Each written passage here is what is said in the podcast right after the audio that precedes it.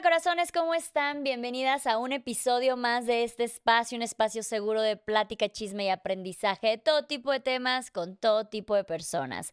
Esto es El vuelo de una abeja, el podcast y estamos iniciando marzo. Y ustedes saben de qué se trata mayormente marzo, así que les vengo trayendo un tema que yo sé que a muchos les va a interesar, que a muchos les es necesario, así que por favor les pido de verdad este, compártanlo hasta con sus enemigos. Hombre, mujer, quimera, lo que sea, ¿ok? Vamos a hablar del feminismo para principiantes, desde el punto uno, qué chingados es, de dónde viene, cómo se come, y para esto tenemos a, bueno, Revital, te iba yo a decir. tenemos a Revital aquí con nosotras, mucho gusto. Igualmente. Por fin en persona. Por fin nos conocemos. Estoy muy impactada ya por conocerte en persona y no tras una pantalla. Te vengo casando. Casando se dio a desear muchísimo, pero yo sabía que este tema era importante. Cuéntanos un poquito de ti, quién eres, a qué te dedicas, qué show contigo. Ay, muy difícil contestar esa pregunta. Mira, yo eh, soy ingeniera biomédica, Claro. claro. recién egresada de ahorita de diciembre. Este, ahorita trabajo en un hospital de oncología infantil, entonces ahí me la vivo la mitad del día. Y la otra mitad del día me la vivo haciendo teatro musical. Yo soy actriz de teatro musical, entonces, cual Hannah Montana, The Best of Both Worlds. Sí. Y pues bueno, yo milito en el feminismo, yo creo que como desde 2019 más o menos ya entro full al feminismo, pero es que yo siento que toda mi vida he tenido una como mentalidad antipatriarcal. O sea, desde niña como que nunca estuve de acuerdo como con los roles de género. Yo me acuerdo que nada de muñecas, nada de bebés, fútbol y yo jugar con mis hermanos y por qué tengo que estar en las fiestas sentadita y calladita. O sea, para mí era como que siempre estuve muy, muy en contra de eso desde niña. Ya hoy puedo nombrar entonces que no, más bien nunca estuve como de- en la hegemonía de ser mujer, ¿no? O en, la en los roles de género jamás me sentí identificada. Una vez que entro al feminismo, que conozco qué es, todo me resuena y digo, sí, claro, es que los roles de género nos oprimen, es que nos quieren como calladitas y bonitas y así, y pues nada de eso iba conmigo. Y heme aquí, ¿verdad? Oye, ¿qué ¿cuántos años tienes ahorita? 22 años. Me encanta que cada vez sean más, desde más jóvenes digan de, a ver, espérate, esto por aquí no, no va. Porque sí, a nosotros, a, a mi generación te contaré, ah, desde mis tiempos, en mis, Allá en mis tiempos, allá en mis tiempos, pues simplemente ni siquiera nos lo cuestionábamos, ¿no? Era así como que pues es lo que me toca y punto. Justo. Empecemos por lo primero. ¿Qué es feminismo? Ok. Primero que nada, yo creo que es importante definir que no hay un feminismo. O sea, hay tantos feminismos como hay mujeres en el mundo. O sea, el feminismo, como la, la descripción más como general o que más me resuena a mí, es la lucha. Es más bien, es un movimiento social y político que busca la liberación y la emancipación de la mujer. Así. Ok. Un renglón, ese para mí es como la definición más general, pero cuando nos queremos meter más a qué busca el feminismo, cuál es la lucha, o quién es, o para mí qué es el feminismo, ya nos metemos como a otro mundo de que de lo personal es político. Esa frase para mí es muy importante. Lo personal es político. Lo que tú has vivido también tiene un peso político. No es que solamente te pasó a ti y ya. No, lo que te pasó a ti es algo que es real y que tú puedes militar desde ahí. Entonces, para mí el feminismo es justamente eso, es una es un movimiento social y político que busca la liberación y emancipación de la mujer. O sea, buscamos liberarnos de todos los roles de género, buscamos liberarnos de lo que es el patriarcado, que, bueno, el patriarcado, no sé si quieres que lo explique de Por una vez. favor, sí. Mira, aquí lo tengo tal cual porque... Viene preparada, vengo ¿eh? preparada. Viene pre- aquí se habla con fundamentos. Bibliografía. Igual y yo no, pero ella sí. No, justamente quería venir con bibliografía porque, pues, a final de cuentas yo he aprendido de la forma empírica. O sea, yo lo he aprendido en las calles, yo lo he aprendido hablando con mujeres. Pero también es algo que se estudia. El feminismo también es algo que hay bibliografía, que hay mujeres que han dedicado su vida desde 1900 y tantos diciendo esto. Entonces, si tengo este espacio, quisiera darles nombre a esa mujer de que de lo que han estudiado, ¿no? Entonces, para Ger- eh, Gerda Lerner, que es una historiadora que escribió el libro que se llama La creación del patriarcado en 1986, o sea que para los que dicen que el feminismo lleva Es de moda, desde es la moda. es de ahorita para nada, o sea, el feminismo lleva demasiados años. Dice que es la manifestación e ins- institucionalización del dominio masculino sobre las mujeres, niños y niñas. Y en la familia, y es una aplicación del dominio que se manifiesta también en la sociedad. Un poco más digerible, es el patriarcado es un sistema de opresión que busca enaltecer al hombre oprimiendo a la mujer. El patriarcado es algo que se lleva eh, viviendo desde muchos siglos, se lleva manifestando en diferentes formas y sobre todo el patriarcado busca sobrevivir. Es un sistema que busca sobrevivir y se adapta para sobrevivir. Obviamente, pues hay muchos hombres, mujeres también, que dicen, no, es que ya podemos votar, ¿no? Ya podemos estudiar, ya no... ¿Cuál patriarcado? O sea, ya hay mitad de mujeres diputadas en el Pleno, ya no hay patriarcado. Por supuesto que no, el patriarcado se adapta, el patriarcado quiere sobrevivir. El patriarcado está hoy en día en el por qué creemos que todavía los roles de género se deben de perpetuar, el por qué creemos que a las niñas se les deba de poner todavía desde bebés eh, hoyitos para los aretes, hay carreras que son para mujeres, hay carreras que son para hombres. Todo esto son perpetuaciones del patriarcado. Y como eso hay muchos, o sea, el patriarcado se manifiesta en la misoginia, en el machismo, en la brecha salarial, en todo esto que solamente son muestras que busca el patriarcado como ente, porque no es como una persona, es un ente que, que existe, es un sistema para perpetuar que los hombres sigan teniendo la superioridad. Ok, tanto laboral, en el hogar, en diferentes los amigos, en las familias, las relaciones, en todo eso, sí. Oye, cuéntanos de manera igual y por arriba, ¿cuál sería la diferencia entre patriarcado, machismo y misoginia? Ok, los tres están de la mano, o sea, los tres son mejores amigos que se agarran de la mano y caminan por la vereda. Los tres chiflados. Sí, exacto. Uno, están correlacionados, el patriarcado es el sistema, el patriarcado es un sistema y como un sistema como el capitalismo, como la monarquía, como todo esto, son sistemas que están en lo político, en lo social, en lo familiar, como bien mencionábamos, ¿no? Es un sistema. La misoginia es un tipo, de, o sea, es un sistema de, más bien, un tipo de discriminación. Es un sistema de opresión, más o menos podríamos decirlo, es un tipo de opresión en donde es un odio irracional hacia la mujer. Es un odio en el que buscas no aceptar a la mujer, buscas este como, por así decirlo, en el sentido sexista, como separar hombre, mujer. Este, la misoginia es querer denigrar a la mujer, querer enaltecer al hombre, denigrando a la mujer, oprimiendo a la mujer. Y el machismo son los actos. Los, el machismo es justamente lo, este odio, este como, como desagrado que tienes hacia las mujeres, el machismo lo representa como actos, como ya las actitudes, como los pensamientos las acciones que haces para justamente seguir perpetuando la idea de que el hombre es la superioridad. Ok. ¿Podrías decir que alguien es misógino sin precisamente llegar a ser machista? Puedes tener, claramente, puedes tener actitudes misóginas, puedes tener pensamientos misóginos y todavía no actuar machista. Ok. Sí. Y al revés, o sea, puedes tener actitudes machistas porque vivimos en una sociedad machista. Ajá. O sea, crecimos con todo eso y es un proceso de construcción y no por perpetuar o, hacer acciones machistas significa que ya eres un misógino. Claro. No, sino simplemente estás perpetuando actitudes machistas que si no las haces conscientes no significa que están menos mal y bueno, pobrecito, no sabías. No, es tu responsabilidad hacerte consciente de que estás perpetuando actitudes machistas, estás siendo machista y si aún así lo haces con dolo, entonces ya es misoginia porque ya es con un odio hacia la mujer, ya es intencionado el querer, el querer hacer como un, un daño. Y muchas veces podrías decir, no, es que yo no, o sea, no quiero como hacer daño. No, pero las acciones es lo que lo hacen, ¿no? Tal vez tú como tal no quieres, al no querer contratar a una mujer, no estás de que no, no es que me caiga la mujer, sino se va a embarazar y me va a botar la chamba. Sí. O sea, no, no es odio, o sea, son facts. Pues sí, pero esos facts son misóginos porque estás discriminando a una mujer. y, y, sobre todo también machistas, porque entonces vas a preferir contratar a un hombre, que eso yo creo que es la principal diferencia. El machismo también no solamente busca denigrar a la mujer, sino enaltecer todavía más al hombre. Entonces, justamente yo creo que va por ahí. Ok, eso es, bien entender, porque yo creo que no lo tenía muy bien claro la diferencia en, en cuándo decir de es culpa de patriarcado o cuándo decir esto es machismo o cosas así. Y lo que tú decías en lo de perpetuar, que muchas veces no nos, no nos damos cuenta, se viene mucho lo del micromachismo. Justo. Que son chistecitos actitudes, ay, no le pongas importancia, ya sabes cocinar, ya te puedes casar, cállate para que te veas más bonita, vístete de rosa para que te veas más femenina, Justo. etcétera. Entonces, que no pensamos, y eso viene en muchas mujeres también, porque yo incluso he hecho ese tipo de bromas y luego me cae el 20 y que digo, ay, espérate, eso está mal.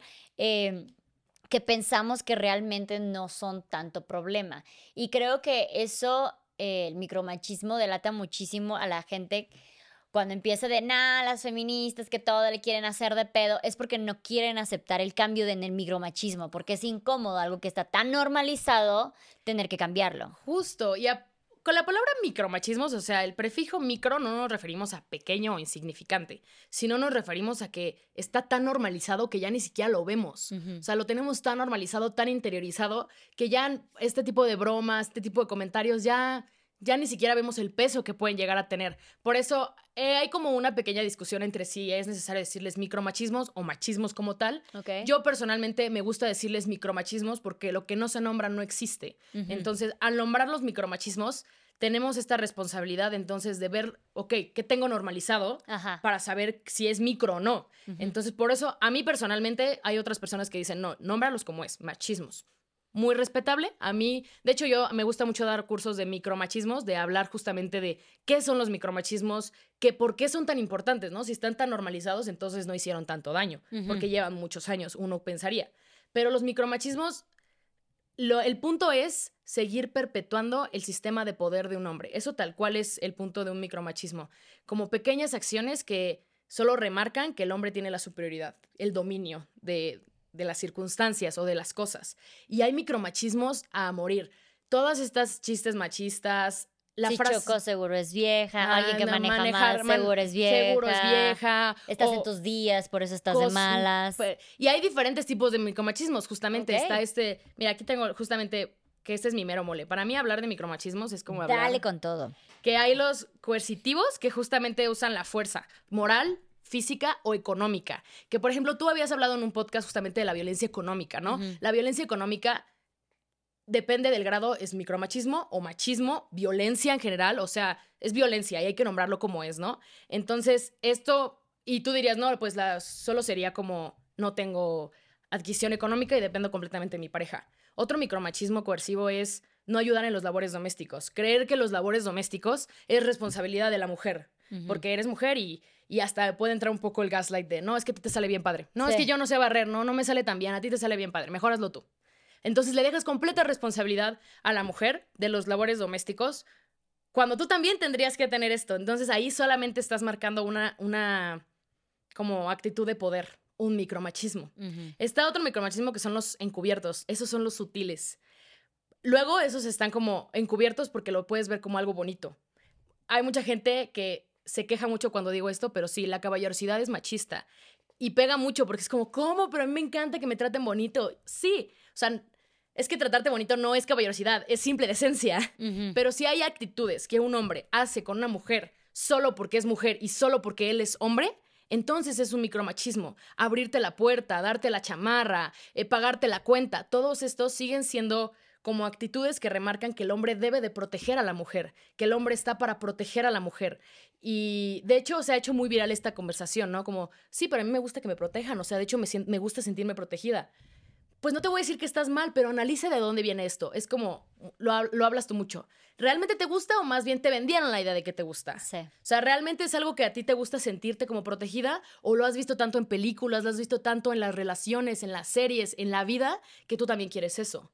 Entonces, otro tipo de micromachismo encubierto es como maternar o sobre, más bien maternar a tu pareja, o creer que una, tu pareja es tu mamá perfecta, o sea, es tu segunda mamá, o es la cuidadora perfecta, ¿no? O sea, no es que como, como tu pareja ahora tú tienes que cuidar a tu novio, ¿no? Y tienes que procurarlo, y es que todo esto que parece como labores de madre, parecen como la maternalización, y tú lo puedes ver como algo lindo, pero vuelvo a lo mismo, siguen siendo actitudes que marcan como la superioridad o el poder o la como verticalidad que hay entre un hombre y una mujer. Y no, y con todo esto no quiero decir de que todo lo que hacen en su vida está mal y cambien todo a partir de ahora. Pues no, pero es un pequeño proceso de construcción que lo que, creo que ya lo dije, pero lo que no se nombra no existe. Entonces se, se debe de nombrar para hacerlo consciente y decir, ok, es cierto, creo que yo he sobrematernalizado a mi pareja, o más bien eh, hay hombres que dicen, no, es que yo quiero a una mujer que me cuide y que, y que me haga de comer y así todo. Ese tipo de cosas son cosas que tenemos que cuestionarnos de dónde salen y qué perpetúan, qué perpetúan. El hecho de que yo debo de cuidar, entonces el labor de una mujer es solo cuidar, entonces se perpetúa esta idea de que una mujer está hecha para ser madre, ¿no? Que entonces el único, el objetivo más grande de una mujer es convertirse en madre, porque tiene que cuidar y porque, porque está en sus genes y, y maternar está en tus genes y no sé qué pues sí, vienen de, no viene ni siquiera de la biología, viene de la construcción social, de todo este tipo de cosas que creemos que, que son parte de, de nuestro ser, pero en realidad son más constructos sociales de que lo hemos manejado nosotros mismos en la sociedad. bueno, yo ahí creo que, en, por ejemplo, lo que decías de que tanto que un hombre sea caballeroso como que una mujer le dé por maternar a sus parejas, ¿no? ¿En qué momento deja de ser romántico y en qué momento empieza a ser un micromachismo? Justo. Porque sí, hay veces que sabes que a mí me nace hacerle de comer a alguien, a mí me nace apapachar a mi pareja, ¿no? Y a mí me gusta que mi, mi pareja me apapache. Entonces ahí yo lo, yo lo platico mucho cuando es ya cuando alguien vive junto, que no se trata de que sean roles de género, son roles de una pareja que a veces uno va a papachar más que el otro, a veces uno va a cuidar más que el otro. Pero si hacemos estas cosas porque pensamos que es parte del rol de género, entonces ahí sí empezaría a caer en el micromachismo. Justo, ahí yo creo que también creo mucho que hay un love language de, oh, no, a mí me encanta hacerle comer, así es mi forma de decir que te amo, ¿no? Y es muy cierto, y no estoy diciendo que eso tienes que replantearlo. Más bien yo creo que entra desde el cuestionamiento de si lo estás haciendo desde un genuino como amor o más bien como es un rol o es como es como ah, es que sí me enseñaron o es que me toca por ser mujer o es que me toca por ser hombre y de hecho eso pasa mucho, ¿no? Cuando en una relación heterosexual que viven juntos, el hombre es el que cocina, el hombre es el encargado como de la parte de cocinar, no solamente le aplauden al hombre como, qué padre, qué increíble, te sacaste la lotería, sino recriminan a la mujer. Es como, como, dejas que tu, que tu esposo cocine, o sea, estás, estás dándole tu responsabilidad. ¿Por qué es tu responsabilidad? ¿Sabes? Y ahí es cuando entra justamente el cuestionamiento de que si sientes que algo con tu relación o con tu pareja lo estás haciendo desde el genuino interés o más bien desde el rol o desde el deber ser, he ahí la diferencia entre si lo estás haciendo como desde algo que te nace o estás perpetuando un micromachismo. Mira qué interesante ese cuestionamiento, porque sí, mucha gente luego se va a sentir afectada como de, ay, ya, nada les gusta, resulta, pues páguense las cuentas, que no sé qué, ya sabes. Eh, y hablando de esta parte de páguense las cuentas, ¿cuál sería la diferencia, si nos pudieras explicar la diferencia? Ya sé que el feminismo, que lo que quiere es buscar la equidad de género y no la igualdad de género. ¿Por qué? ¿Cómo? Explica eso, por favor. Ah, ok. Adentra. la diferencia entre igualdad y equidad, hay una imagen que lo explica muy bien, pero voy a intentar describirla. Pon tú que tú y yo estamos, queremos ver un partido de fútbol y hay una barda que mide 1,70. Yo mido 1,65. ¿Tú mides qué? ¿1,60? 1,60. 1,60. La igualdad, y hay otra persona que mide 1,70. La igualdad sería a todos pónganos un banquito de 5 centímetros. A la persona que mide 1,70 ya lo va a ver mejor. O sea, ya va, se basta sobrepasar de la barda. Yo que mido 1,65 lo voy a ver safe. Pero tú que mides 1,60 todavía no vas a alcanzar a verlo. Pero ya es igualdad. Ya los, dos, los tres están en exactamente la misma igualdad de condiciones. Pero no es lo que cada uno necesita. La equidad sería a Luz pónganles los dos banquitos para que ya alcance a verlo, a mí pónganme uno y a la persona que no necesita banquitos no se lo pongas. Esa es justamente la equidad, dar lo que cada una persona necesita. El feminismo no busca igualdad porque no queremos ser iguales que los hombres, porque pensar que queremos ser iguales de los, que los hombres sería perpetuar la idea de que el hombre es a lo que se tiene que aspirar. El hombre es lo máximo, tenemos que ser iguales que ellos, hay que alcanzarlos, no hay que alcanzar al hombre la mujer debe de alcanzarse a sí misma como la mujer. Entonces, efectivamente, el, feminismo no busca la igualdad. La igualdad de oportunidades, tal vez. La igualdad de, salarios, por supuesto. O sea, en, en, cuestiones como más tangibles, sí. Pero hablando de género, no buscamos la igualdad de género, buscamos la equidad de género. Porque cada uno de los géneros, hablando igual aquí entrando un poco a la diversidad de géneros que hay, cada uno tiene necesidades diferentes y esas necesidades no se abarcan desde la igualdad, se abarcan desde la equidad.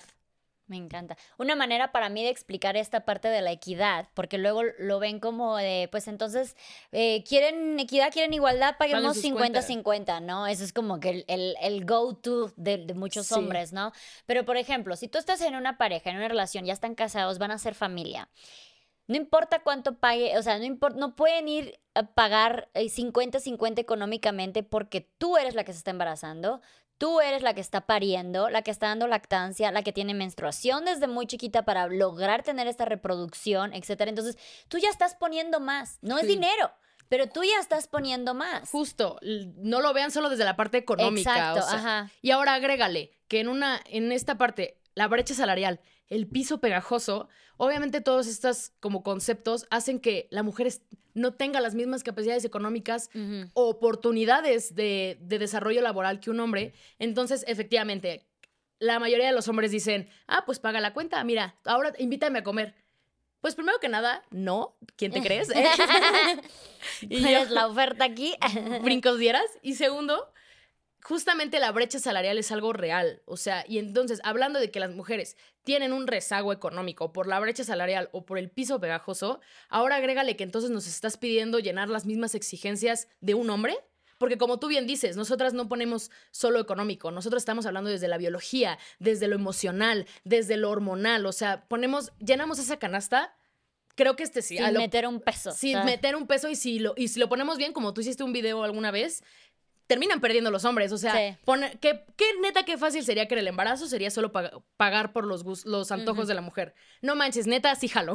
O sea, que lo único que te preocupa del embarazo sería, sería como pagar los gustos o los antojos que tiene una mujer. Ese es solo económico, pero no es nada comparable a todo lo que vive una mujer en un proceso de un embarazo. Sí, esa es una excelente manera para mí de explicarlo, porque luego piensan de que, ay, entonces vamos a pagar la renta juntos. De, güey, no, porque, o sea, estamos teniendo juntos, pero yo me estoy llevando toda la chinga. Y eso pasa muchísimo eh, yo lo veo, llámale feminismo lo que sea, que muchas mujeres salieron de, las casas para también trabajar, para también proveer, pero los hombres no entraron. Entonces se nos está pidiendo que seamos iguales afuera, pero regresando estoy sola, yo lavando los trastes, haciendo de comer, dejando eh, las tareas de los niños listas, la ropa, etc. Justo. De hecho, eso es algo que Em, lo, lo platicaba con una amiga feminista hace poco del término como empoderamiento femenino, ¿no? O ser mamás luchonas. Sí. Como dije hace rato, el patriarcado busca sobrevivir, entonces busca las formas de adaptarse para seguirse perpetuando. Entonces, para mí, la mejor forma en la que lo puedo expresar es que el empoderamiento femenino es haz exactamente lo mismo que el patriarcado te dice, pero con ganas, porque eres luchona, porque puedes, porque eres increíble, y pero hazlo súper feliz porque girls power, ¿no? Sí. Entonces, para mí eso es justamente lo que se tiene que cuestionar. Como bien dices tú, a las mujeres tuvimos la oportunidad, no más bien, luchamos por la oportunidad de poder salir del sector privado, de ir al sector público, de trabajar, de, de no perder nuestra oportunidad de desarrollo laboral, pero a los hombres nunca se les exigió entonces entrar al sector privado. Entonces apoyar en los labores domésticos, participar en la crianza. Por ejemplo, hablamos de un permiso de maternidad, ¿no? Por supuesto que se necesita un permiso de maternidad en un trabajo porque hay un momento en el que una mujer... o sea, físicamente necesitas estar allí. Físicamente. Pero entonces no estamos hablando de un permiso de paternidad post embarazo, ¿no? Cuando ya llegó la cría, otra vez se lo designas a la mujer, ¿no? Se lo designas de que oh, no solo la mujer se está recuperando de su embarazo, se está, está en un proceso de posparto que no me vas a dejar mentir, no es margaritas en el, en, el, en el parque, ¿no? Ahora también le estás enjaretando la parte, o más bien responsabilizando la parte de criar. Y al hombre no le estás dando esa ni la oportunidad ni la exigencia de que participe activamente en la paternidad. Entonces, justamente para mí eso es como lo que hace la diferencia del empoderamiento femenino.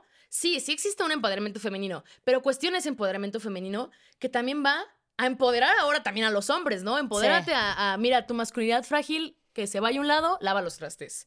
Tu masculinidad frágil que se vaya a un lado, ve por los niños. Y estamos hablando solo en la parte de crianza, ¿no? Pero, estamos, pero podemos hablar también de una, de una pareja que no tiene hijos o de una pareja que apenas va empezando en el sentido de, sí, o sea, empoderamiento de que yo tengo muchas ganas de seguir trabajando, pero también si ya queremos vivir juntos, necesito también ayuda en la, en, la ropa, en la, en la, cocina. Y luego hablamos, no sé si te ha tocado o no, pero me toca mucho como escuchar a muchas mujeres que dicen, no, es que me saqué la lotería mi esposo me ayuda en el hogar, me lava los trastes, me ayuda a barrer. Está el, el ayuda es un micromachismo. Justo, no está ayudando, está siendo un adulto funcional. Sí.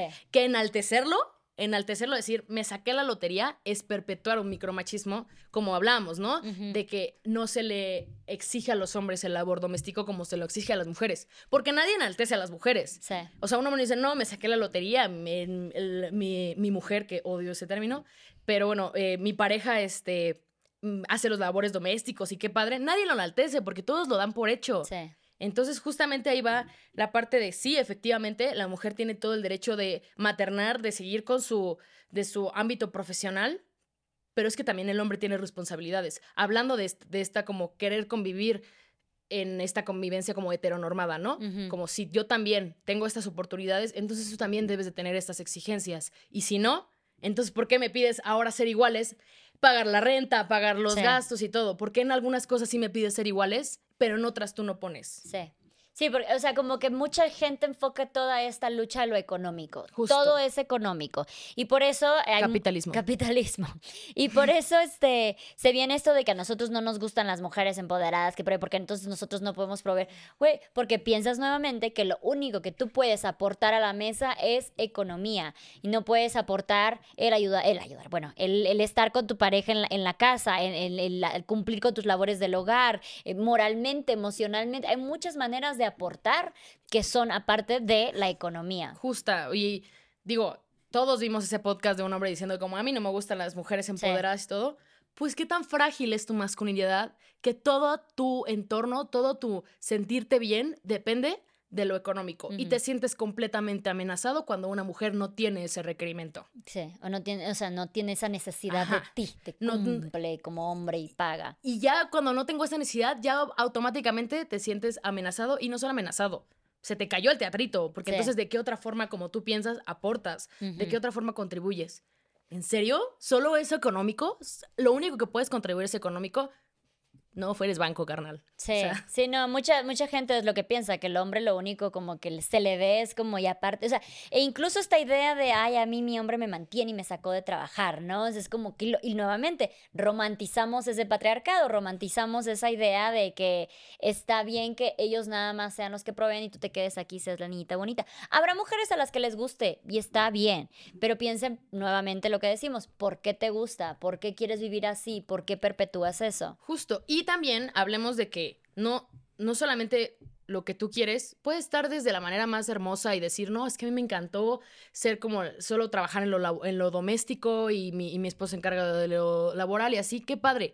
Pero también es importante saber qué perpetúa esto de que el hombre mantenga y la mujer se quede en la casa. Estamos hablando de que también se perpetúa una violencia económica. O sea, no se trata solamente de que, ah, sí, el hombre provee y ya. O sea, yo, ¿cuál es tu adquisición económica como mujer hablando económicamente? Sí. Realmente es, es muy impactante ver, escuchar los testimonios de miles de mujeres que hablan de que si yo me tardé tanto en dejar a mi marido es Es porque bueno. no tenía cómo dejarlo, o sea, no tenía la adquisición económica de decir, bueno, ya gracias aquí, empezar desde cero. Sí. Agrégale una violencia emocional, una violencia psicológica y ahora una violencia económica, pues claro, o sea, no es tan fácil decir como, bueno, ya mm, hoy me di cuenta que vivo una relación violenta, mañana me salgo. No, porque la violencia económica es justamente lo que busca, de que dependas. Entonces, no estoy hablando de que porque tú, eh, de tu marido te mantenga y vivas una relación bonita, significa que igual perpetúas violencia económica. No, no te estoy, no quiero eh, darle la responsabilidad a ese tipo, a, a- a esos sectores, sino más bien es- hablemos de lo general, hablemos de lo que también pasa en otro lado. Pasan mujeres que no tienen adquisición económica por la idea de que el hombre debe de proveer y la mujer debe de criar, no tienen adquisición económica, entonces tampoco tienen dependencia de poder decidir si quieren seguir con él o no. Ujú. Entonces esto es justamente lo que se trata como de cuestionar, ¿no? Cuestionar no se trata de cuestionar no se trata de que lo cuestiono y lo dejo de hacer. No, es lo cuestiono y veo desde dónde yo lo hago y si lo quiero seguir haciendo. Y si lo quieres seguir haciendo, adelante. Pero una vez que te lo cuestionaste, pudiste ver un panorama más abierto para saber qué otras vivencias hay. Eh, Lo dije de un inicio, lo personal es político, claramente, pero también hay una vivencia interseccional, hay una vivencia de que miles de mujeres viven otras, otras cosas, otros entornos que tú, que tu misma cosa que para ti te gusta, que para ti te parece increíble, a otra mujer es su infierno. Claro. Y aquí hay dos puntos que tocar. Si tú decides ser una mujer ama de casa, o sea, es, es algo, es una chinguita, ¿eh? También no es, no es tampoco margaritas en el parque, el como trabajo decías. doméstico El trabajo doméstico es una putiza y la crianza trabajo. también. Entonces, poner dos y, creo que aquí ya entiendo, esto es algo del patriarcado. El hecho de pensar de que porque tú te quedas en casa nada más criando, tú no estás haciendo una labor, por lo tanto no debe ser redituable económicamente. Esta es una creencia que nos han hecho, ahora sí que el patriarcado, Justo, espero lo haya yo entendido. amén, venga. Hemos aprendido algo nuevo. Y es esta idea de que porque tú eres una persona que trabaja nada más en el hogar, con tus hijos, con la casa, así no tengas hijos, tú no mereces un ingreso económico. Dos, si tú consigues a un millonario con quien te cases y deciden que aún así tú te, o sea, que tú te vas a quedar, procura tener un sueldo. Así sea el sueldo de que tu esposo te esté dando cada semanita algo para tus chicles, güey. Así sea así, o sea, nada más porque alguien más te dé, procura que tú puedas tener tu propio ahorro para que puedas tener una independencia financiera, para que el día de mañana no te sientas atada que te tienes que quedar en esa relación porque no tienes cómo hacerle sin dinero. Justo, prioriza tu individualidad. O sea, sí, eso, eso para mí es muy importante. Yo creo que como parejas hetero, homo, lo que sea, prioriza tu individualidad. Son dos seres individuales que están juntos. No, no pierdas tu individualidad, que eso es justamente lo que se busca en una relación violenta. Una relación violenta hace que la mujer pierda su individualidad, individualidad económica, emocional, física, en diferentes formas. Entonces, como bien dices, el trabajo doméstico es súper patriarcal y misógino pensar que no debe ser redituable. Uno, que es trabajo de la mujer y como es trabajo de la mujer, es, como parte del starter pack de casarte, ¿no? el, el, starter pack de pagar la boda es que ya vas a tener a una trabajadora doméstica el resto de tu vida. Por supuesto que no. Sí es, es tu pareja que sí porque deciden eh, que ella sea la encargada del trabajo doméstico, aún así, como bien dices, es un trabajo. Es un trabajo que debe ser redituable y que ya sea tu esposo, ya sea quien sea, exige, exige la redituidad Exige tu dinero. tu pago, hombre. Exige tu pago. Exige tu dinero. Sí, básicamente. Sí, oye, qué importante.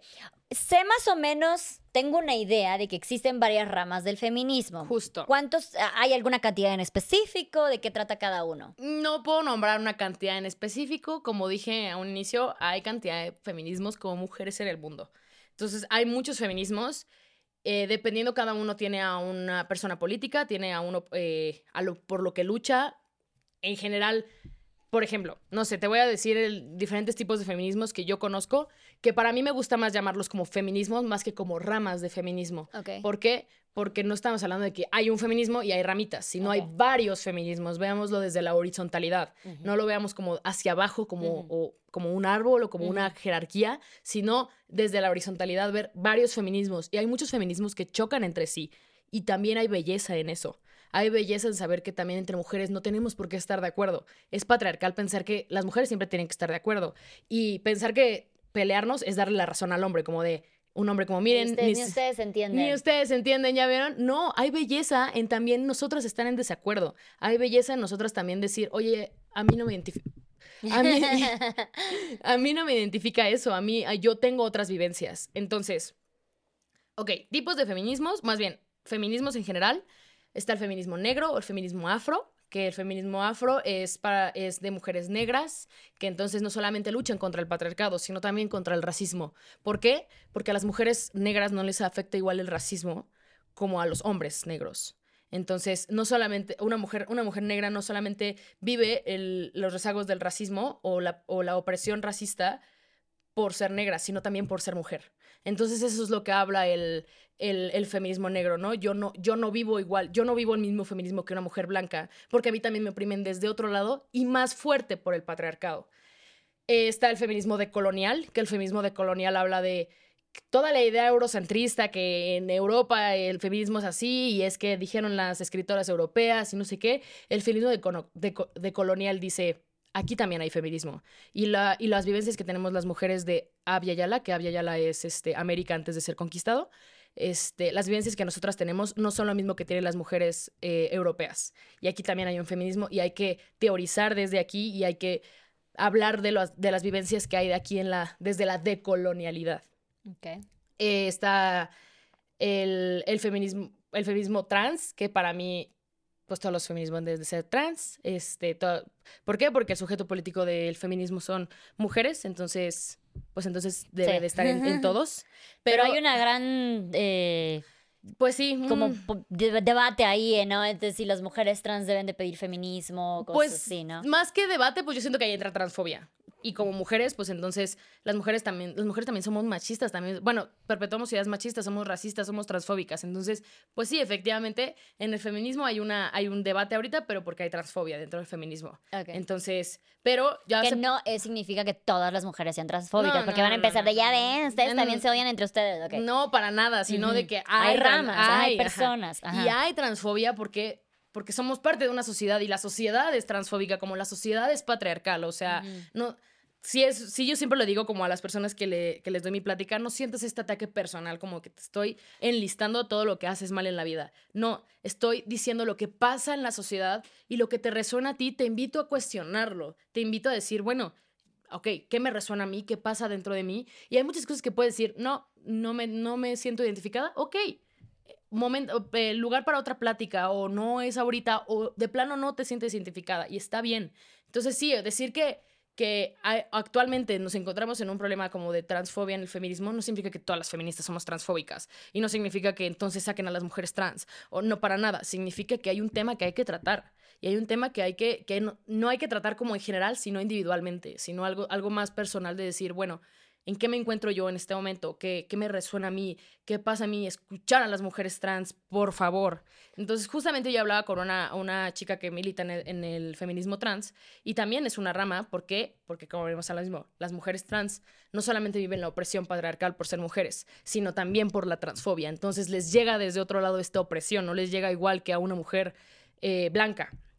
O más bien una mujer cis. También está el feminismo rojo o el, el feminismo comunista, que habla justamente de esto, ¿no? Habla de, cuestionar el capitalismo, ¿no? Y el capitalismo también oprime a la mujer desde otro lado. O sea, aparte del patriarcado, el comunismo y el patriarcado son mejores amigos. O sea, entonces, toda esta como teorización habla de que cómo las mujeres no van a ser verdaderamente libres hasta que el capitalismo se derroque. O sea, si el, si el capitalismo sigue perpetuándose, entonces el patriarcado igual. Eso habla ese feminismo, ¿no? Y también es muy interesante leerlo. Está el feminismo eh, anarquista, que entonces habla también como desde la parte del anarquismo, ¿no? De que una mujer no va a ser verdaderamente libre hasta que no se derroque el Estado, porque el Estado perpetúa el patriarcado y una mujer este, vive no solamente desde lo, desde lo patriarcal, sino también como los rezagos por, por el Estado, ¿no? Y por todo esto como que está en contra o más bien que critica el anarquismo. Eh, no sé cuál otro. Radical. Ok, el feminismo radical habla de que el feminismo radical es desde la raíz, habla desde ahí. Y con radical justamente no nos referimos a extremista. Sí, eso es, lo que dicen como, ah, no, las que, las que pintan son radicales. Tú, no eres, tú eres radical. A mí siempre me dicen eso de como, ¿pero eres de las radicales? y yo, pues no, porque yo no me siento identificada con esa rama. Pero las radicales no se refieren a un extremo, sino desde la raíz. Que el feminismo radical habla y teoriza que es el patriarcado es la raíz el patriarcado es la raíz de, las opresiones y entonces tenemos que derrocar el o sea, se tiene que arrancar de raíz el patriarcado. El, problema es arrancarlo de raíz y ya de ahí ya todo va a empezar a mejorar y ya de ahí todo se va a empezar como, como a, a pues quitar las opresiones, pues.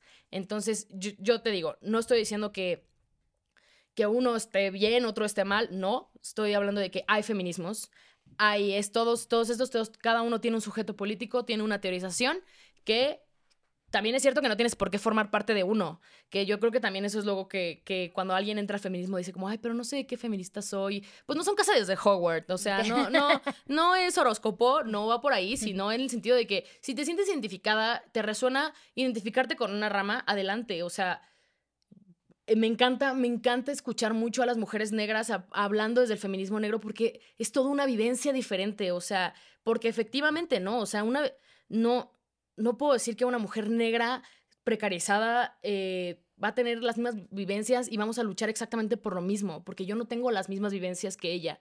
Entonces, politizar, luchar desde cada una de nuestras trincheras hace que ataquemos de diferentes lados y cada quien, pues justamente para esto, para buscar la, liberación y la emancipación de la mujer. Mm. Oye, eh, porque, bueno, estamos ya en marzo, estamos en las próximas fechas y se va a hacer la marcha del, 8 de marzo. ¿Por qué se conmemora el 8 de marzo?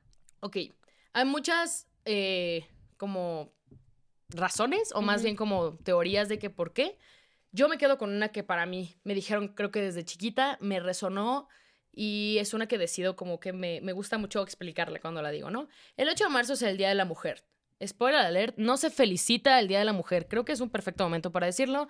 Si alguien todavía tiene la duda, no se felicita en el Día de la Mujer porque, porque uno, tendrías que felicitarnos por estar vivas y dos, porque sentimos la necesidad de tener que aplaudir por algo que nos oprime. Porque nuestra razón de opresión es ser mujer. Entonces, ¿por qué me felicitas por eso? Ok. Entonces, el Día de la Mujer es, eh, es justamente, nace este día, específicamente el 8 la verdad no sé, pero en marzo, en algunos años atrás, que no sé la fecha exacta, hubo una huelga en un...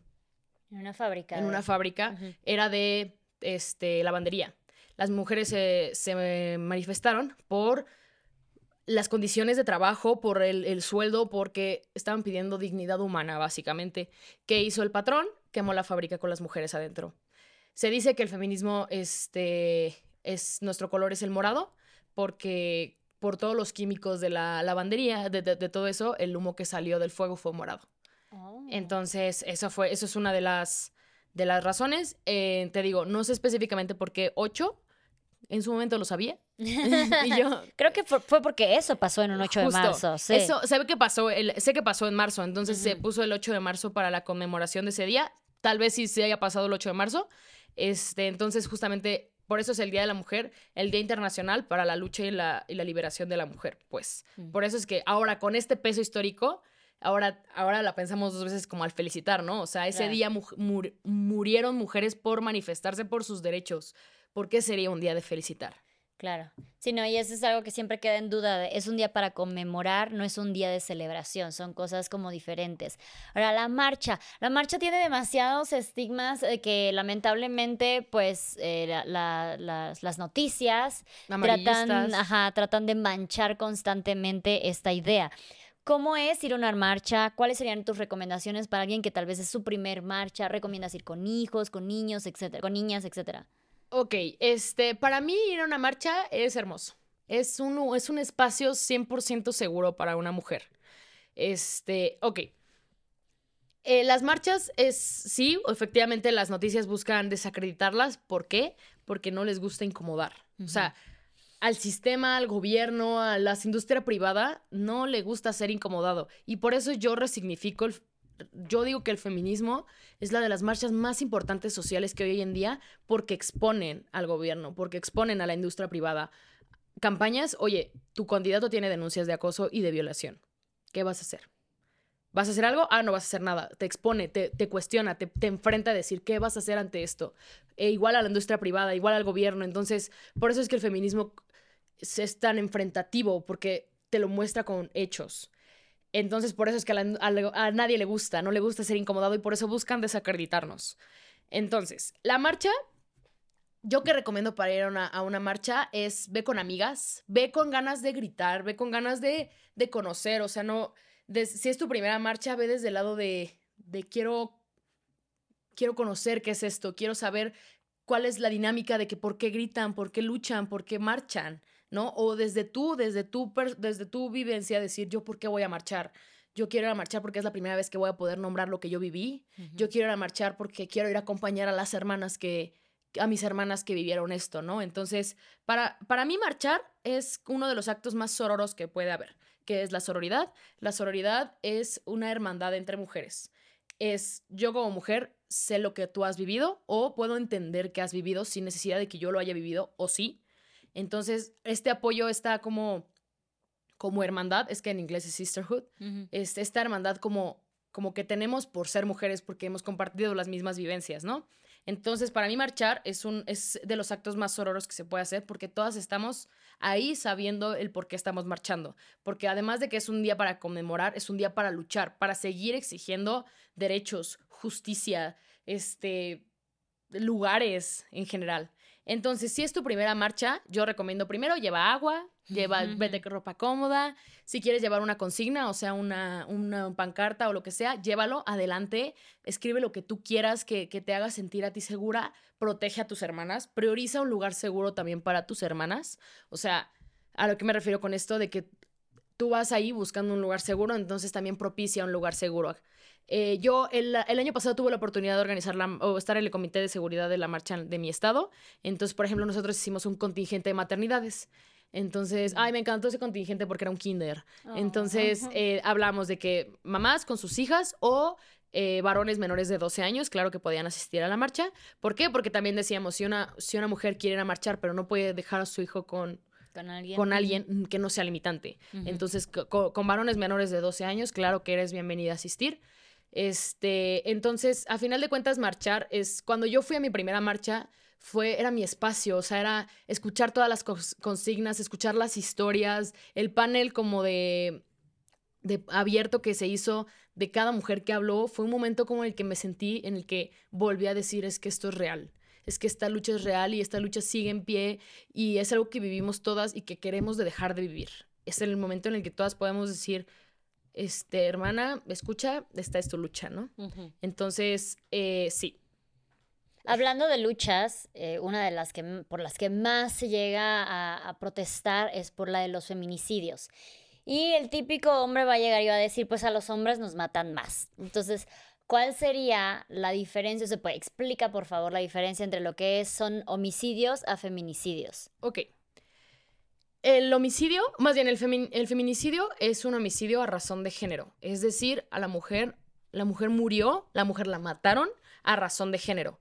Es decir, por su expareja, por un familiar, por eh, un hombre que pasó por la calle y la mató. Entonces, la, la, razón del feminicidio es a razón de género. Si a, si a, una mujer la mataron a raíz de todo esto que te acabo de decir, es un feminicidio. Entra como un feminicidio y ni siquiera es algo que nos inventamos. Ya está tipificado la ley. Y no solo en México, en muchos lugares. ¿Por qué? Porque sí es real que hay que la razón de asesinar a una mujer sí ha sido por razones de género, por terminar una relación, porque no pudo tener hijos, por... Eh, violación. violación. por querer callar un, un, porque habló de un acoso y el hombre por desesperación la mató. O sea, hay miles de razones y todas son a razón de género. Entonces, sí, eso es un feminicidio. Un homicidio, eh, alguien mató a otro alguien. ¿A los hombres los matan más? Sí. A los hombres los matan hombres. A las mujeres nos matan hombres.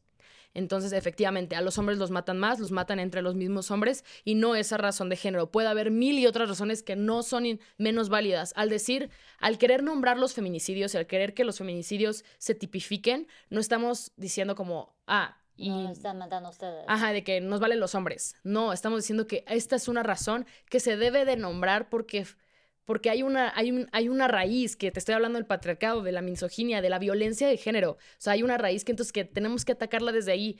Todas las otras razones de homicidio también son válidas y también se deben de luchar. Esta es una lucha que nosotras estamos partiendo, o sea, que nosotros estamos picando piedra para que también se trate como debe de ser. Esa mujer murió por ser mujer. Entonces debe de tener una justicia diferente. La familia merece una justicia especializada. Si, por ejemplo, si una mujer está se dedica, no sé, narcotráfico, lo que sea, y llegan y hacen una balacera y matan a todos, eso no es considerado feminicidio. Eso no es considerado feminicidio, eso es un homicidio, un cruce de balas, lo que sea. Y ahora, hablando del feminicidio y las protestas, eh, este, este típico de, pues es que esas no son formas, a mí esas, esas mujeres no me representan. Y es un constante recordatorio de, güey, si a mí me llegan a matar a alguien, si alguien llega a desaparecer, exacto, lo quemo todo. Y es lo que tú dices, ah, por esto es la importancia de, la, de, los diferentes tipos de feminicidios, de feminicidios, de feminismos, y saber con cuál te identificas, porque tal vez no te identificas con ese dolor, no puedes llegar a tener esa empatía porque no la conoces, ¿no? Si, para personas es muy difícil que si no lo vive no, no lo entiende. Entonces está bien que aunque tú no entiendas esa lucha, respétala, ¿no? O sea, no estás pasando por el mismo dolor. Justo. Cuando yo empiezo la dinámica de los eh, tickets de feminismo, yo apenas empiezo realmente a adentrarme a todo esto del feminismo, porque pues te digo, en mi época ah, era algo que simplemente ni nos cuestionábamos, crecíamos así y ya. A mí me empieza a interesar todo esto a raíz de que tengo una hija y que quiero mejores oportunidades para esa hija, ¿no? Entonces empiezo a investigar, a prepararme, ¿no? Entonces como que alcé la manita de, me interesa ¿Y qué pasó? Que fue que se me vino un mundo encima y todo lo que hacía ya estaba mal porque no era muy feminista de mi parte. Y tú escuchas reggaetón y tú fuiste a lugares musulmanes y tú no sé qué. Entonces, ¿qué pasa? Que te contras muchísimo y en ese momento fue así, no, ok, no, yo, yo no soy feminista. O sea, sí, claro. Y empiezo a decir, bueno, soy machista en deconstrucción, que para mí se me hace bastante razonable poder decir eso, porque yo sigo cometiendo muchísimos errores. Y no porque tú digas, me interesa, significa que automáticamente vas a hacer todo correcto híjole, a mí, a mí me encanta ese, justamente ese como diálogo, porque efectivamente, al nombrarte feminista, y te juro que estoy segura de que después de este podcast, me, también va a haber mucha gente que me va a criticar de no, dijiste mal esto. No, es que no, debiste haber dicho esto. No, es que te faltó decir este feminismo. No, es que te faltó decir esto. Claramente, eh, eh, no soy perfecta. Y hay un libro que me encanta que se llama Soy una mala feminista. Mm. Y yo me nombro así, o sea, yo soy una mala feminista. Si para ti ser una feminista es no escuchar reggaetón, es este no sé, No tener a pareja, luego, porque luego piensan que hasta por tener por no te- pareja ya ajá, no eres no, tener hijos, ir, al- ir a la luna, o sea, eh, si para ti es ser buena feminista, ok, soy una mala feminista. Sí. Y está bien, me declaro, declaro tu guerra, declaro tu tu estatus perdido. No voy a Sí. cumplir tu estatus porque mi feminismo yo lo voy a politizar desde otro lado. Y si para ti eso es ser mala feminista, adelante. Entonces, por, es que a mí se me hace bien interesante cómo toda la gente cuando te nombras feminista, entonces ya pone los focos, el foco en ti. Y es como, bueno, a ver, a ver qué vas a hacer ahora. Sí, Y vas a tener novio, a ver, tu novio ya está deconstruido o no. sí. Va- ¿ok? O sea, entonces te ponen toda una presión que vuelve a lo mismo. Es justamente el patriarcado adaptándose pues, para sobrevivir. Son todas estas conductas de que foco a la mujer. Foco a la mujer perfecta porque la mujer debe ser perfecta, entonces debe ser una perfecta feminista. Entonces vamos a ver qué haces mal. ¿Por qué vas a hacer algo mal? Entonces, si le haces, hiciste algo mal, entonces me diste la razón de que el feminismo está mal. Entonces es a lo que le aspiran, es a lo que le tiran, como te voy a poner toda la presión a ti, porque si haces algo mal, entonces yo tuve razón, de que el feminismo no sirve, de que el feminismo es, es un invento, de que son solo eh, locas gritando. Mm. Entonces, por ejemplo, a mí me gusta mucho, yo nombro, ya a mí me llegó el feminismo desde el amor. Y a mí me encantó el día que yo me nombré feminista porque para mí fue un día muy revolucionario. A mí yo conozco el feminismo cuando se hace la pinta del ángel en 2019, que fue algo muy, muy viral. Se pinta el ángel de la independencia aquí en Ciudad de México. Este, conozco qué es la iconoclasia, qué es esto de rayar en monumentos, mm, protestas. Ok, me resonó y dije, ¿qué es esto? No fue como en un sentido de, de ah, ¿por qué rayan? ¿Qué quieren cambiar? Y así no van a resolver Mm, Ajá, nada. nada, no van a revivir a nadie rayando. No, no fue desde ahí, fue desde un, ok, ¿por qué luchan? ¿Qué está pasando? Y entonces hacen una plática en mi universidad, justamente de, hacen una semana como de en contra de la violencia de género, y hay una plática que se llama, que se llamaba misoginia en el marketing o violencia en la publicidad, algo así. Y yo entré porque me dieron ganas, yo soy ingeniera, o sea, ¿qué me cruzaba por la cabeza el marketing? Nada. Pero dije, a ver, y me meto y esa plática la dio una mujer que para mí todavía hoy en día le, debo un gran gracias y cada vez que la veo porque vamos a, cafés y hablar, le digo, es que me cambiaste la vida. Ella empieza a mostrar este, muchos o sea, muchas publicidades de marcas, o sea, de marcas reales, mexicanas, de que perpetúan la violencia de género. Hay una de un carro que es como en forma de caricatura, pero muestra como la cajuela y están amarradas dos mujeres desnudas y literalmente decía como, mira todo lo que le cabe al carro. Entonces, y yo veo eso y la misma cara y dije, ¿qué es esto? No, pero ¿hace cuánto que salió Esto eso? salió en 2009, o sea, no, no, no fue en No. 1900 y pico, o sea, son cosas que O como el pasan. comercial de Doritos de Dime Vaquero. Dime vaquero, ajá. Wow, sí. O hay uno de un perfume que hablaba de que ya poniendo este perfume no vas a necesitar ni siquiera escuchar su sí. O sea, una apología a la violación de que ya poniendo el perfume es un sí seguro. Entonces, Incluso el, eh, ahí sí que, sorry Luisito, pero el, el post que hizo Luisito de tus nalguitas eran un, te- un lo mezcal. odié cada... De tus, tus nalguitas eran mías, Sí, ¿no? El mezcal como- está mal. O haber subido esa foto también estuvo mal, lo Sí. siento. Este, entonces, esa publicidad es misógina y perpetúa una violencia. Entonces, cuando yo lo empiezo a ver, empiezo, me empieza a caer un 20 de que digo, ok, esta lucha es real, esta lucha está pasando hoy en día. Y entonces nombra de que hay, hay, mucha, hay mucha protesta en el arte y es hermosa la protesta en el arte. Hay una, eh, me mostró una como escultura, creo que se podría nombrar. Es como de esos como reguiletes donde puedes, en los museos que puedes agarrar como postales, donde Ajá. están como para las postales y así, y puedes hasta moverle. Eh, y había uno en un museo. Y entonces las fotos eran fotografías de escenas de crímenes de feminicidios. Y entonces la, la explicación que daba el artista era de que este, re- no está mal dicho reguilete, pero esta como ruleta de postales, este, representa lo que, cómo a ti te llega esta lucha. Puedes solo verla e ignorarlo.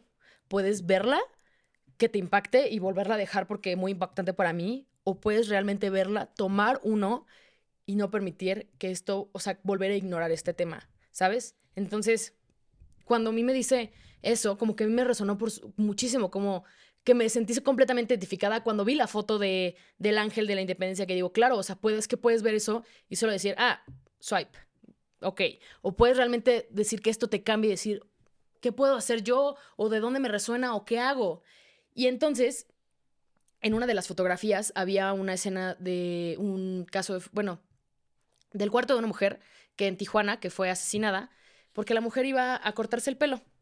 Y este es, pues básicamente el caso fue que la mujer salió de su casa a irse a cortar el pelo y en ese camino la subieron a una camioneta y jamás se volvió a saber de ella. Entonces va una fotógrafa, va a tomarle fotos a su cuarto para como inmortalizarla, ¿sabes? Y había un checklist en un to-do en su espejo y estaba como eh, comprar nuevos zapatos, cortarse el pelo, comprarle un regalo a mi mamá. Entonces ya el primero estaba chequeado y iba a chequear el segundo. Entonces cuando me muestra todo eso, estaba llorando, era muy fuerte para mí y ella dijo algo que lo voy a decir como, si, como lo dijo ella. ella hablaba de que si yo pudiera hablar con la mamá que perdió a su hija en eso, lo único que quisiera decirle es, hermana, tú ya pasaste por mucho, yo grito por ti, yo lucho por ti. Mm. Entonces, cuando, cuando yo escucho eso, me, me llega un, un amor, pero no un amor como de qué padre, sino como de quiero formar parte claro, tiene completo el sentido del mundo.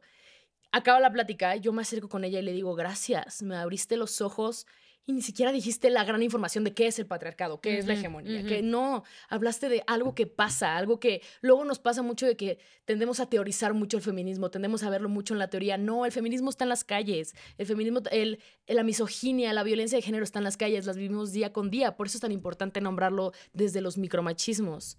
Entonces yo le dije de que no sé si me considero feminista porque la verdad no conozco mucho, eh, no me he informado lo suficiente, no sé, pero, pero me impactó mucho la plática de hoy. Y ella me dijo, ya lo eres, ya lo eres desde el momento en el que estás aquí, te impactó esta plática, te acercaste conmigo, lloraste, porque te llegó desde algún lado. Y que te haya llegado significa que tienes ganas de luchar o que al menos no quieres que se siga replicando, que eso es justamente el feminismo, que se deje de replicar esto entonces, cuando a mí me dice eso de que ya lo eres, yo me acuerdo que salí, fui con mi mejor amigo y le dije, amigo, me cambia la vida. O sea, tengo, otro, tengo otra perspectiva y de ahí, ahora sí quise informarme, ahora sí quise leer, ahora sí quise politizar. Entonces, como a mí me llegó el feminismo desde tanto amor, como desde tanto, desde, desde un apapacho, a mí me gusta proclamarlo desde ahí, a mí me gusta proclamarlo desde, desde la hermana no tiene, una feminista no tiene que ser la más letrada, no tiene que ser la feminista perfecta. Sé una mala feminista, pero, pero lucha por tus derechos, pero, pero deja de, de sentirte presionada por roles de género, por status quo, porque te juro que vas a ser más libre.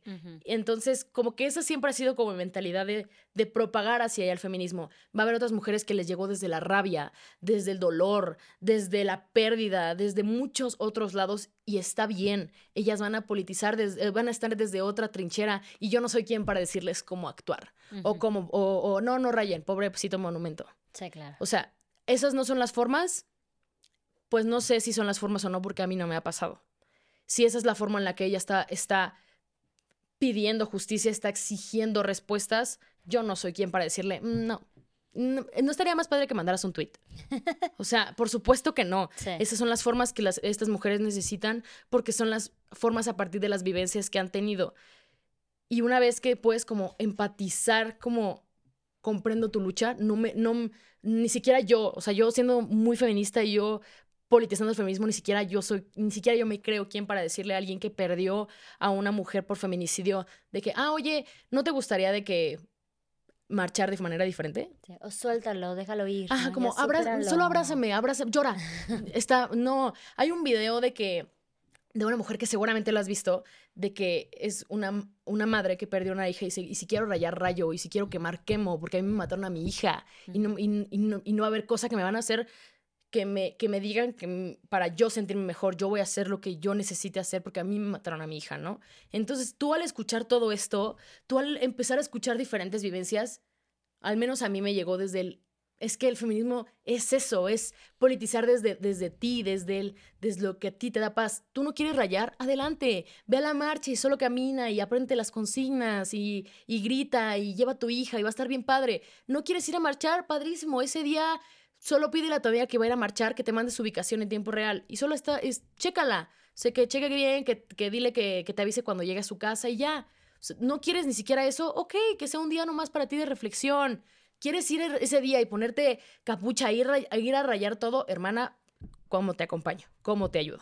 ¿Sabes? Desde diferentes lados lucha, politiza, habla, pero grita, pero hagamos ruido, que eso es para mí bien fuerte, hagamos ruido para que la más gente nos escuche, hombres, mujeres, personas no binarias, que nos escuche todo para hacer, hacer un cambio, hacer esta verdadera lucha de todas. Oye, estuviste hablando mucho de que dabas talleres o pláticas, todo eso. Cuéntanos un poco, compártenos tus redes donde te puede encontrar la gente. Ok, pues en Instagram estoy como Regina-Vital y en TikTok estoy como Vitalidad19. En ambos, bueno, Instagram es más personal, pero en ambos, este, comparto contenido feminista y conceptos feministas. Ahorita estoy pidiendo que me manden convocatorias de diferentes partes del estado para yo subirlos en, en, mi, en una highlight de Instagram y si alguien no sabe dónde ir a marchar o no sabe de dónde sale su marcha, que cheque ahí, ahí y entonces si sabes, si ya tienes una convocatoria de marcha y me la mandas y yo la comparto y así para que más gente se entere. Oye, pues muchísimas gracias, ¿eh? Y muchas gracias a todas las que escucharon y vieron este podcast. No olviden que si les gustó este episodio, por favor, ayúdenos a compartir, comentar, suscribirse al canal, darle un like, tanto en Spotify como en YouTube y nos vemos en el siguiente episodio. Adiós.